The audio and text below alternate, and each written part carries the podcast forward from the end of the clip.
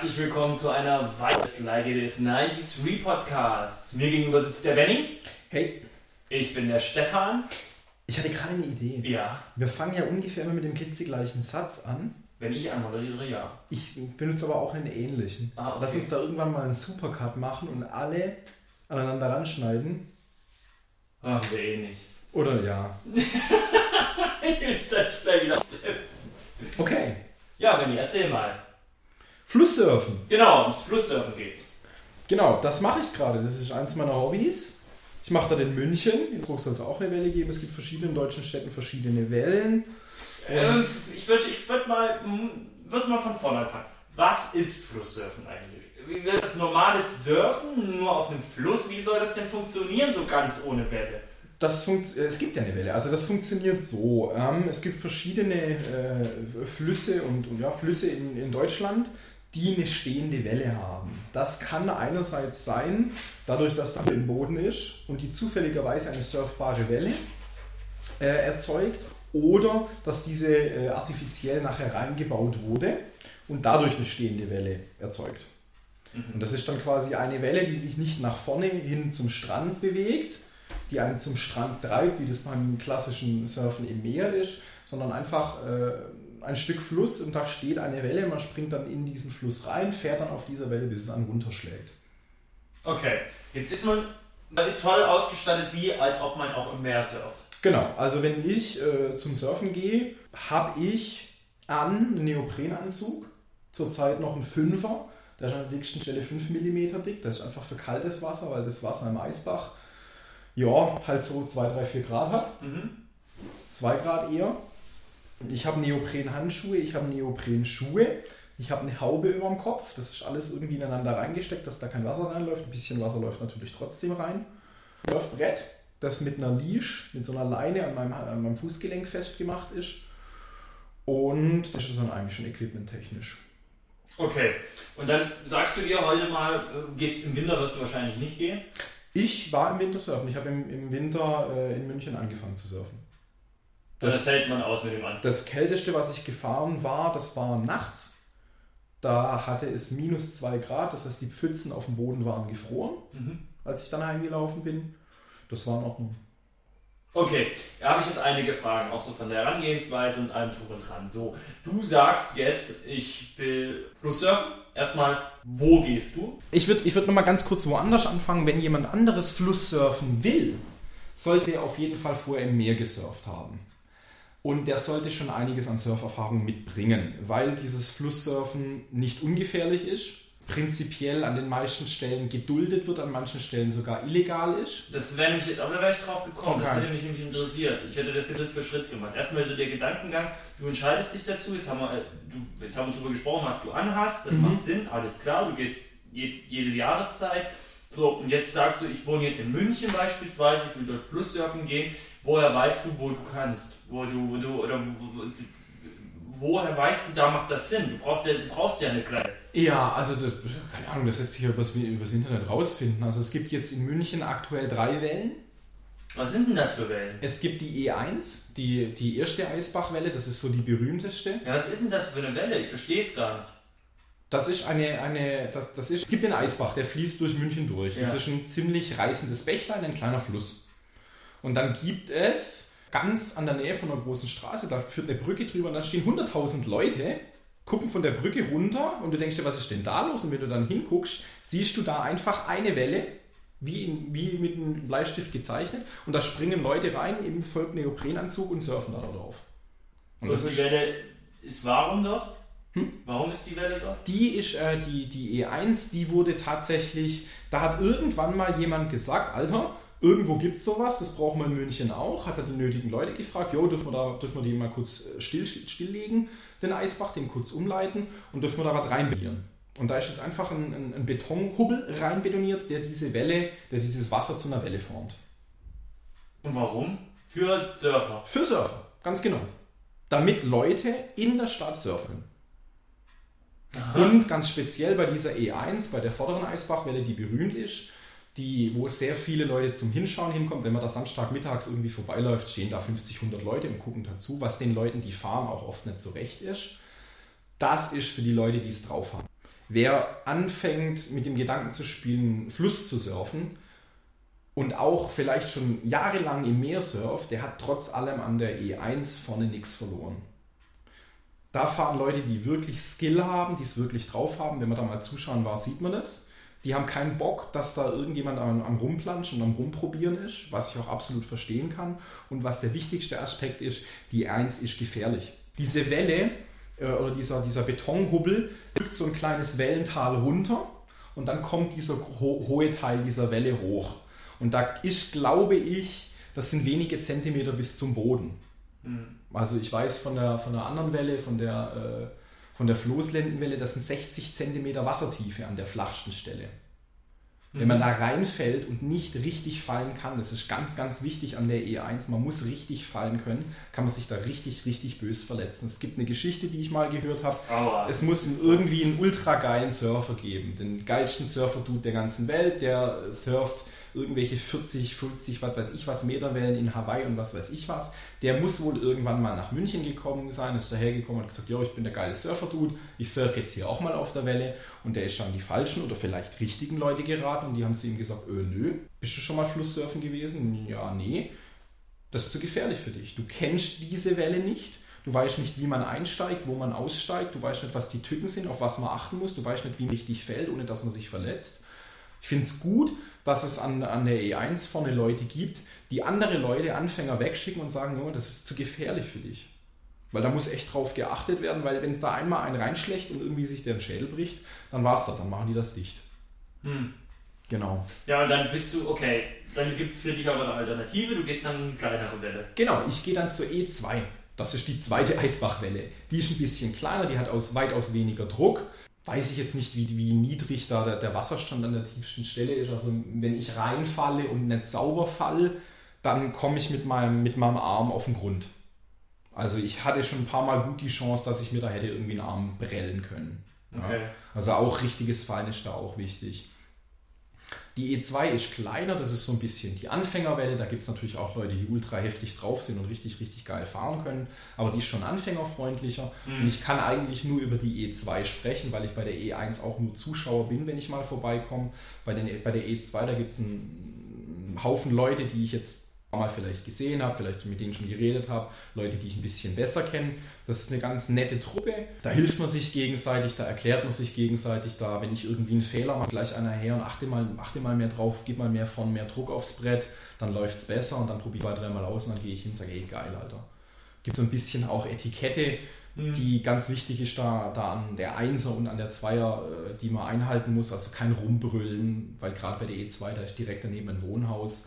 Leuten nicht vordrängeln, Leute durchlassen, aufeinander achten, wenn eins es einen irgendwie wegtreibt, hinterher springen, den rausziehen und so weiter. Ganz wichtig einfach bei der, e, bei der E2 auch, auch wenn man jetzt sagt, ja, ich würde gerne anfangen, Fluss zu surfen, da nicht einfach hingehen, auch wer schon einen Surf-Skill hat, mehr Erfahrung hat, nicht einfach hingehen und ausprobieren, sondern sich irgendwie gucken, ob man sich da mit jemandem treffen kann, der einem da so eine kleine Einweisung wenigstens geben kann wie springt man rein, auf wo, was sind die gefährlichen Stellen, wo muss man aufpassen, wenn es an die Wand an der Seite randrückt, mhm. nach rechts oder nach links, wo steige ich am besten aus, ab wann macht es keinen Sinn mehr auszusteigen und man lässt sich weiter nach hinten treiben zum Notausstieg und so weiter und so fort. Also da muss man schon aufeinander, aufeinander Acht geben.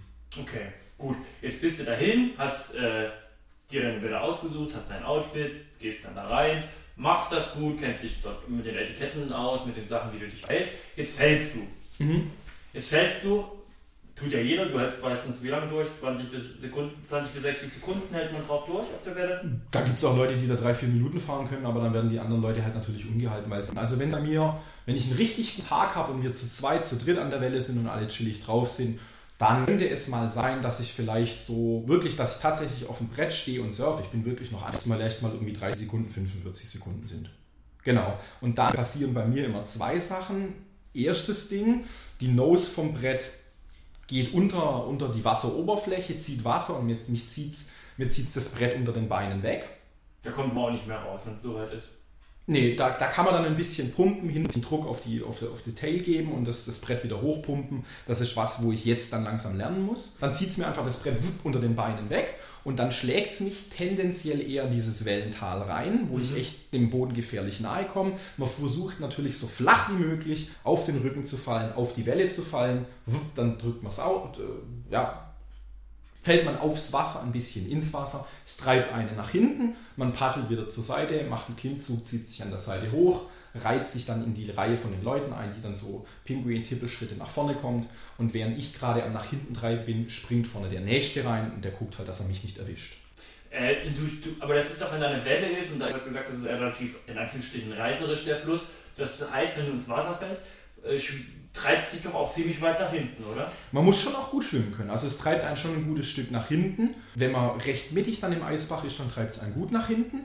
Wenn man irgendwie gleich, sagen wir mal, in Flussrichtung rechts bleibt, ein bisschen an der Mauer bleibt, an den Leuten bleibt, dann kommt man da auch recht schnell raus. Es gibt natürlich auch ein, zwei Tricks, wie man, wie man ganz schnell wieder aus dem Wasser rauskommt. Gibt so eine, weiß nicht, wie ich das nennen soll, eine Möglichkeit, wie ich manchmal auch aussteige, wenn man auch Druck hat und nach hinten getrieben wird, dann kann man diesen Schwung nutzen, um rauszukommen. Wenn es jetzt einen so weit raustreibt, dass man halt nicht mehr an der Mauer rauskommt, kann man auf die andere Seite rüber schwimmen und gucken, ob man da noch rauskommt. Da hat es eine etwas höhere Mauer. Dann kommt man quasi auf der Einstiegsseite raus, wo, wo man sich auch umzieht und so weiter. Und wenn man das nicht schafft, dann muss man sich ein ganzes gutes Stück nach hinten treiben lassen und den Notausstieg nehmen. Und der Notausstieg bedeutet? Das ist so, puh, ein bisschen, bisschen, hat so ein bisschen, bisschen wie Strand. Also das sind so Steine und dann, da wird es dann ganz flach, da kann man dann hinpaddeln, da wird es dann auch nicht so schnell und dann kann man da rauskrabbeln und muss dann halt wieder ganz nach vorne laufen. Okay, so, super. Jetzt machst du das. Wie lange machst du sowas in der Regel? Wahrscheinlich ist es Kraftaufwand technisch ziemlich krass. Kraftaufwand technisch ziemlich krass. Wenn ich einen guten Tag habe und richtig Bock habe, zwei, zweieinhalb Stunden. Okay, so, jetzt äh, sagst du, hast gerade schon angesprochen, du ziehst dich da um. Ähm, ist da jetzt deine Dusche oder was ist da? Nee, ist, äh, das ist, da ist ein, ein, ein, ein Platz, da hat irgendwann irgendwann jemand mal Rindmulch hingestreut, das sind vereinzelte Bäume und dann komme ich da hin, ich habe dann äh, mein Brett, das lege ich dann auf den Boden mit den Finnen nach oben, damit ich mir den ab, abbreche. Dann habe ich eine, eine, so eine blaue Ikea-Tasche dabei, da sind meine ganzen Neopren-Sachen. Dann mache ich mich halt nackig, beziehungsweise habe dann nur noch eine Unterhose an, schlüpfe in meine Neopren-Sachen, packe meine Straßenkleider, meine Sporttasche, Schrägstrich meinen Ikea-Beutel ein, dann mir das Bett ans Bein, und laufe dann, da kommt dann so ein, wie so ein kleiner Bach, der nochmal abgezweigt wird, kletter dann über diesen, springe in diesen Bach rein, der ist komplett äh, betoniert und eckig mhm. und gehe dann auf die andere Seite, da ist ein Gitter.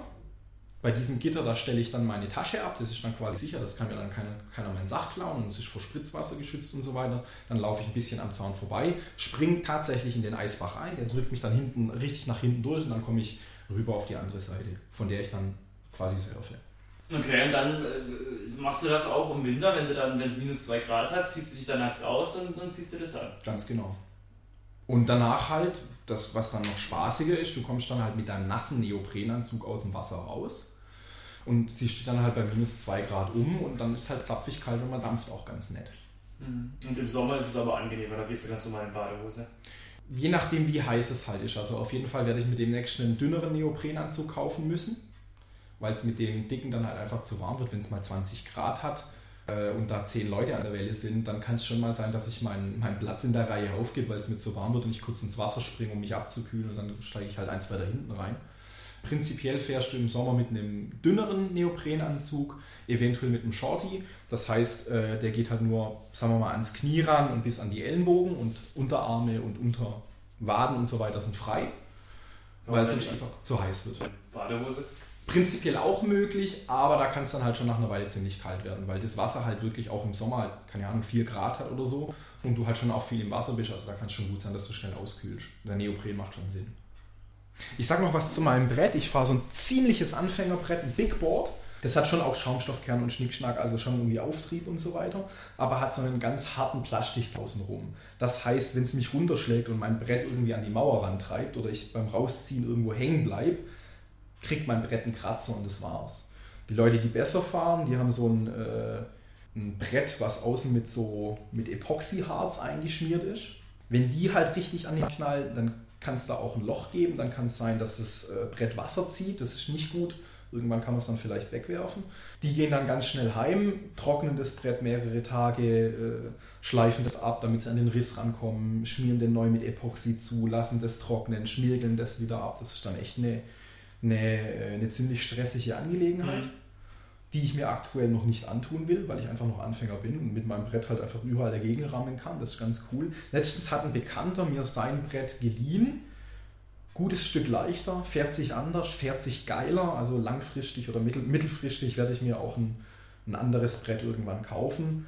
Bedeutet dann aber halt auch, dass ich mir dann halt ein paar Werkzeuge irgendwie kaufen muss oder mit irgendeinem Bekannten dann das dann zusammen reparieren, wenn es dann halt so weit kommt. Ich glaube, hier bei uns an der Kreisheim hier in Freiburg, da ist das auch möglich, oder? Ich habe tatsächlich im Vorfeld mal im Internet geschaut. Es gibt wohl im Jahr zwei bis drei Tage, wo irgendwelche Strömungen so stark sind, dass es, wie heißt der Fluss, Dreisam? In der Dreisam in Freiburg eine ganz, ganz miese Welle entsteht, sodass gut geübte Flusssurfer sich den Stress geben und da versuchen, diese Dreckswelle zu fahren. So muss es wohl sein. Also gescheite Wellen gibt es in München 3. Duell die E1, die für die Profis, wo richtig Leute, wo Leute sind, die es richtig drauf haben. Die E2, wo eher Leute sind, die, die noch, am, noch daran sind, Flusssurfen zu lernen. Und dann gibt es noch die Floßlände, die auch relativ einsteigerfreundlich sein soll. Die bin ich jetzt auch noch nicht gefahren. Die ist nur zwischen Mai und, glaube ich, September geöffnet. Die ist auch recht gefährlich oder auch gefährlich. Das ist immer gefährlich, Punkt. Ja. Ähm, Gerade wegen dieser, dieser Wassertiefe von an der niedrigsten Stelle von 60 cm halt. Muss man auch gescheit fallen. Das muss ich jetzt auch in nächster Zeit mit drauf schaffen. Da ist die E2 ein bisschen gemächlicher, da kann man das noch üben. In Augsburg soll es noch eine geben. Ähm, und in verschiedenen anderen Städten auch. Also ich bin mir gerade auch im Bereich, das gerade im süddeutschen Bereich, da gibt es ja den einen oder anderen großen Fluss auch, der jetzt nicht irgendwie so, oder einen Fluss hat, der genug Druck hat. Der Neckar ist groß, aber da ist nicht genug Druck, da wird schon niemals eine Welle hinkriegen. Prinzipiell werde ich meiner E2 treu bleiben. Erstmal. Ich, realistisch gesehen werde ich vielleicht in zwei, drei Jahren irgendwann den Skill haben, dass ich von an die E1 kann. Mhm. Ich wohne ganz in der Nähe von der Floßlände, das heißt, ich will dann im Sommer auch ein paar Mal testen. Aber ich werde definitiv nicht rumreisen und gucken, oh, ich nehme mal mit dem Brett und gucke mal mit ein paar Kumpels nach Augsburg fahren, weil ich in Augsburg die Welle nicht kenne und nicht weiß, was da gefährlich ist, was ich da falsch mache, wie ich mich da verhalte und so weiter. Meiner Welle wahrscheinlich eher treu und äh, werde natürlich auch in, in klassischen Surfurlauben mein, mein Surf-Skill, was, was Meersurfen angeht, halt auch weiter weiter trainieren. Das ist für dich die perfekte Welle, ne? Genau, das ist die E2 schon mal die perfekte Welle.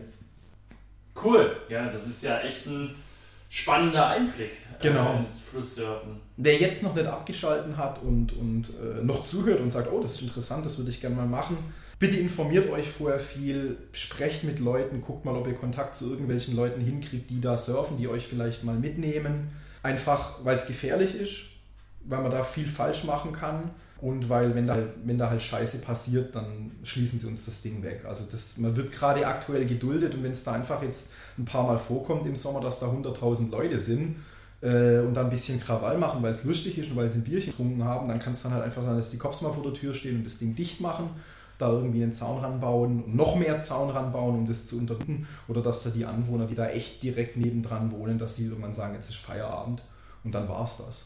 Ah, ist das Problem bei sowas. Genau, Finger weg von der E1, lieber vorn nur gucken, die hat wirklich Power, das ist wirklich gefährlich. Und ihr macht euch da keine Freunde, da irgendwie am anfängermäßigen Rumrutschen seid. Klar, ihr fahrt schon fünf Jahre im Meer, jedes Jahr drei Wochen. Ihr könnt richtig geil surfen, aber Flusssurfen ist nochmal was anderes. Die Profis ihren Profischeiß machen lassen, zugucken, geil finden und dann mit Hilfe von, von irgendwelchen Bekannten mal vorsichtig an der E2 anfangen. Okay, cool. Genau. Dann würde ich sagen an der Stelle, wir hören uns in zwei Wochen wieder. Genau, ähm, danke fürs Zuhören und ich hoffe, ich bin jetzt aus der Surfer-Szene in, in München niemand auf die Füße gedreht, getreten, dass ich da jetzt irgendwie interner ausgeplaudert habe. Ihr könnt mich an der E2 treffen und dann machen wir Surf off und gucken. Spaß beiseite. Cool, sind nette Leute eigentlich. Danke fürs Zuhören, bis zum nächsten Mal in zwei Wochen. Bis dahin. Alles klar, ciao. Ciao.